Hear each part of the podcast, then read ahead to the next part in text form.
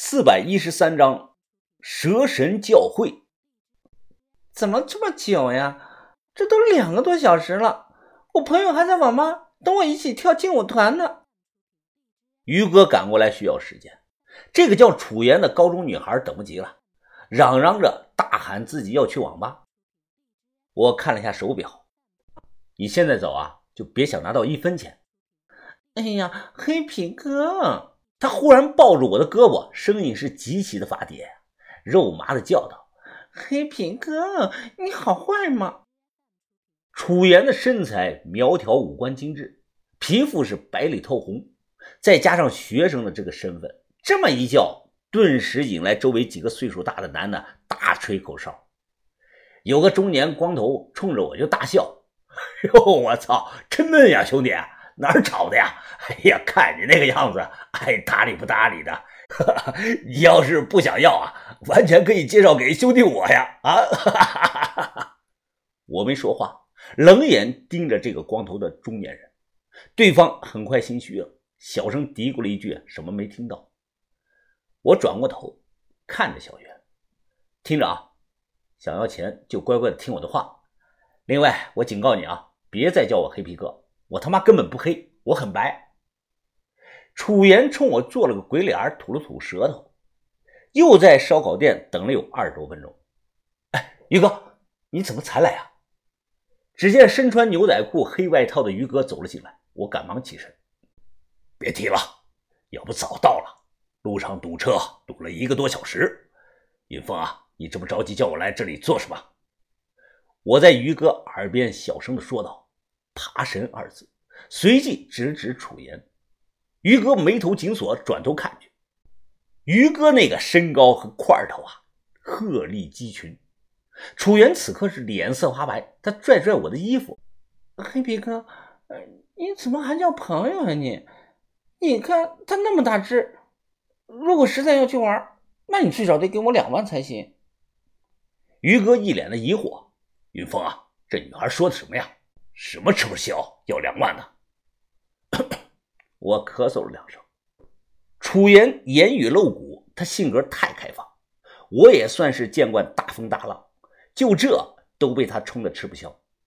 但你不能说楚言骚，他身上确实没有那种风尘女子的气息，他就是单纯的开放。下午四点钟，我们一行三人才离开了烧烤店，随后打辆车直奔城南。就那里，不远处有几栋红砖自建房，被大院子围着，大铁门上刷了绿漆，隔老远都能听到院子里有阵阵的狗叫声传来。我皱眉的打量着周遭的环境，这里前不着村，后不着店，很偏，完全算是永州的郊区地界儿路上我已经让楚言跟那个所谓的大头哥通过一次电话。电话中，对方的语气听起来很不耐烦。楚言一再表示我们是大老板，能为教会捐一大笔钱，对方这才答应啊，可以见见我们。门口装有监控，我们刚到这里就被发现了。铁皮门从内部被打开，走出来一个肚子大、脑袋大的短发的中年男人。此人正是大头哥，他长了双像老鼠一样的小眼睛，一脸的凶相。大头哥，楚言快步的跑过去，脸上挂着笑容。大头哥，就是这两个老板，他们对咱们教会很有兴趣的，所以我领他们来见你了。哦，这男的捏了捏楚言的下巴。楚言啊，你自己都还没入教，就想着开始给我介绍人了？难道我之前没告诉过你啊？我这里他妈的只收二十岁以下的女孩。我径直的走过去，于哥紧跟着我。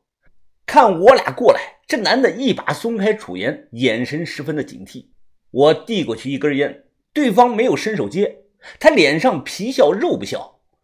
啊，二位啊，不知道打哪儿来的呀？哦，温州。我声音平静的说道。哟，原来是温州地界的大老板呀，怪不得这么有气场。呃，听楚言说，二位想加入。就是不知道二位对我们教会有没有过了解呢？能听出来，他这是不放心我，可能怕我身份是警察什么的。这个时候啊，我要是扯谎说自己有多了解他们教会，那大概率会言多必失，露出马脚。反而说实话，可能效果会更好。于是我说道：“哦，不是很了解啊，就是听人说了说，挺感兴趣的。这不来兄弟这里了解了解吗？”此时我的手机提前设置的这个闹钟铃响了，我掏出手机，佯装的走到了一旁接电话。怎么又打电话呀？我说了几次了，这种小事以后别打电话烦我。不过三五百万而已，直接让阿明去处理就行了。大头哥瞧见我这举手投足间的架势，他在一旁小声的询问楚言。楚言立即眉飞色舞的不停的讲述。我猜测啊，楚言是把我刚才在他们家店里随手买了几十万的茶叶的事啊，说给了中年男人。如此一来，似乎是确认了我们不是警察，他戒备心放下不少，热情的请我和于哥进去谈。楚言不知道我的真实身份，现在他也相信了我是温州做大生意的老板，一时间对我是更加亲热。刚进去就看到了屋内正中堂立着个木质的佛龛，我扫了眼，大概确定这个佛龛是清代晚期东阳那边的做工。佛龛的周围压着黄布，前置一黄铜的香炉，香炉之后可能供着某种神像。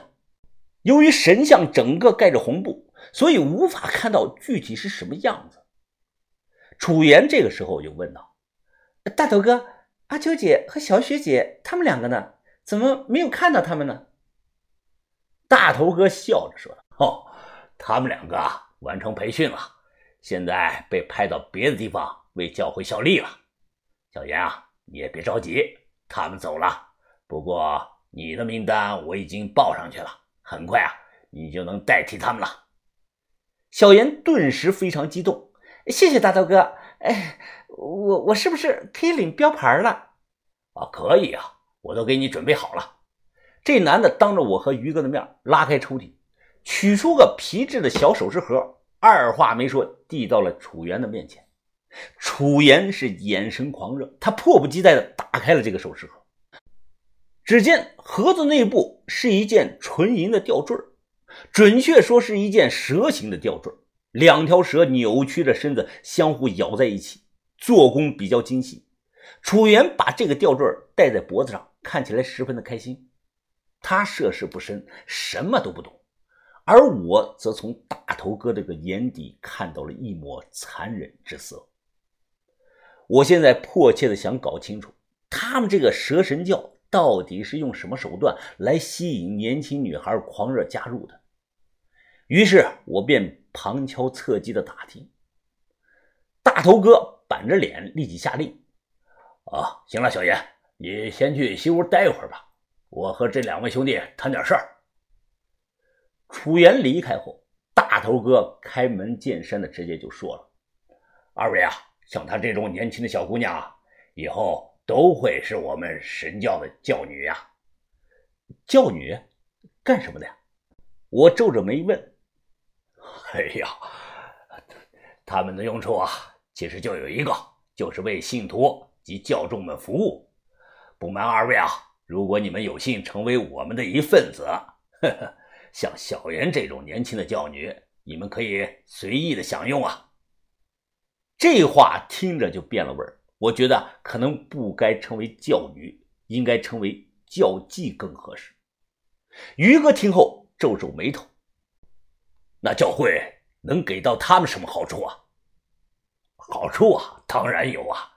大头哥指了指自己的脑袋，教会啊，能给到他们精神上的解脱呀。能给到他们灵魂上的安慰啊！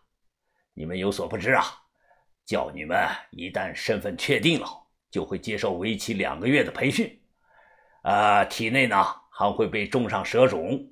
一旦种上蛇种后，他们就会明白，相比于精神和灵魂上的救赎，现实中的肉体的疼痛和奉献根本是不值一提的。大头越讲，眼神是越狂热，他有些激动啊！我们信的是来自南疆的古蛇神。哎，不瞒二位啊，我曾亲眼目睹过古蛇神显灵啊！就说我们老大的一个儿子，在床上瘫了有七八年了，结果喝了一滴神血后，竟然奇迹般的能站起来了。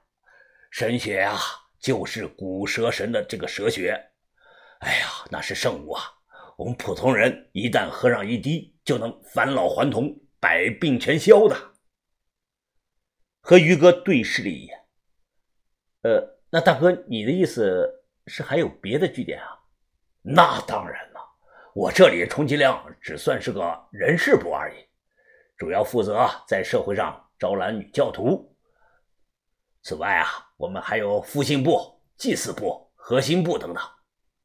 二位，哎，只要你们心诚啊，愿意向教会提供经济上的支持，我相信蛇神知道后。肯定能满足你们一切的愿望啊！我听后暗自心想，怪不得八头鸡蛋呢，原来七月爬真发展了一个组织森严的组织出来了。看来社火无丑也只是这个组织其中的一个部门。复兴部，听这个名字我就猜到了其背后代表的含义，即复兴党项。他这里是人事部，那隐藏在鬼仔岭水塘下大墓中的那个据点又是什么部呢？是祭祀部？我不确定。不过似乎眼前这个男人啊，还不知道他们那个据点已经出事了。我想了想，哎，大哥，钱我倒是有的是，我也不在乎钱。如果蛇神真的有那么灵验，我当然愿意向教会提供经济上的支持。哎，你看。不信是吧？大头哥大声的说道：“其实啊，我那个时候也不信，哎，和你们一样半信半疑的。不过只要你们慢慢的接触下来就懂了。